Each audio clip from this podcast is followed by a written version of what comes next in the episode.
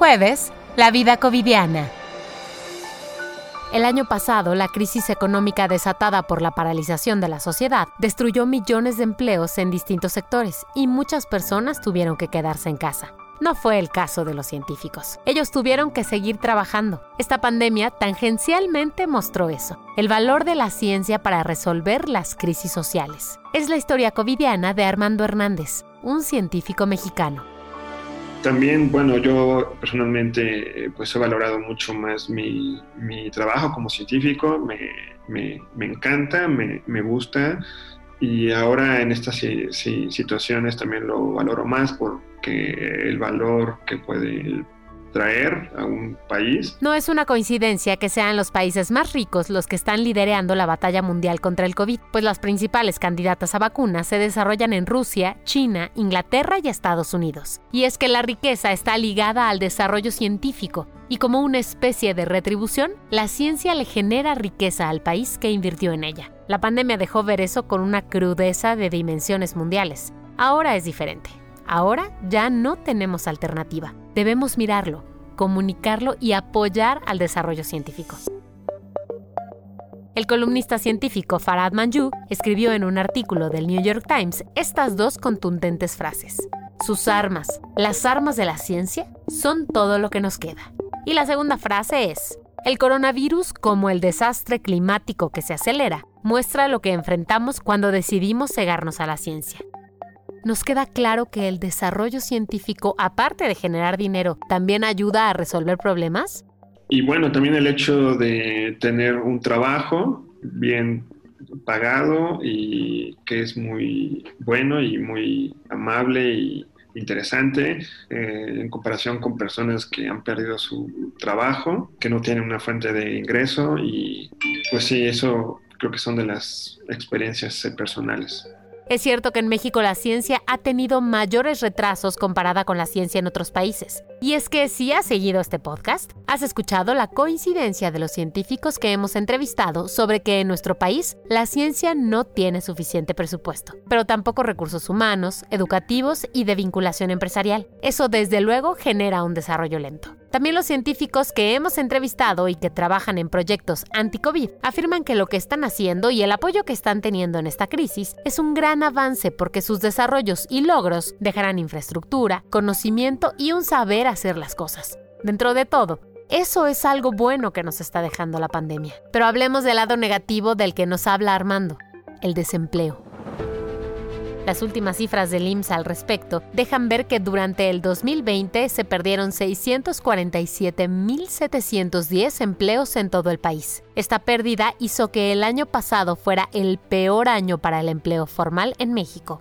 A pesar de estos datos nada alentadores, se esperaba algo peor, pues el Banco de México, Banjico, anticipaba la destrucción de entre 700.000 a 850.000 puestos de empleo formal.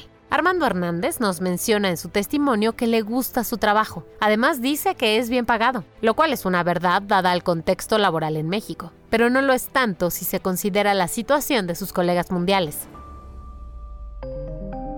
En México, el salario mensual de un académico o investigador puede ir de entre los 20 a los 120 mil pesos mensuales. Esta diferencia entre los dos extremos de la cifra se debe a algunos factores. Por ejemplo, un científico que pertenezca a una universidad recibirá su salario de esa casa de estudios, que desde luego dependerá del nivel que tenga ahí, pero también puede ocupar un rango administrativo. Las diferencias salariales principales son que algunos académicos pueden alcanzar los requisitos para pertenecer al Sistema Nacional de Investigadores, el SNI, pero no es un grupo al que todos tengan acceso. Para empezar, deben tener un doctorado e investigaciones y artículos publicados. Actualmente en el SNI hay 35.606 investigadores e investigadoras, y dentro hay cinco niveles. El primero es el de candidato a investigador nacional. De acuerdo con el diario oficial de la Federación, quienes logran entrar a este nivel recibirán mensualmente tres veces el valor de la unidad de medida y actualización, la UMA, lo que a valores del 2020 serían aproximadamente unos 8 mil pesos. En esta categoría se encontraba Beatriz Gutiérrez Müller, la esposa del presidente López Obrador. Y decimos que se encontraba porque en noviembre del año pasado se dio a conocer que después de permanecer tres años como candidata, ahora avanzó al nivel 1 del sistema, por lo que ahora ella, como cualquier académico de ese nivel, recibe seis veces el valor mensual de la UMA, es decir, un poco más de 15 mil pesos. Recordemos que Gutiérrez Müller, antes de que López Obrador llegara a la presidencia, era profesora de la Benemérita Universidad Autónoma de Puebla, la UAP. Los miembros del segundo nivel del SNI reciben alrededor de 21 mil pesos al mes, aparte de su salario como académicos. Los miembros del grado 3 reciben, de acuerdo con el diario oficial de la Federación, más de 36 mil pesos al mes.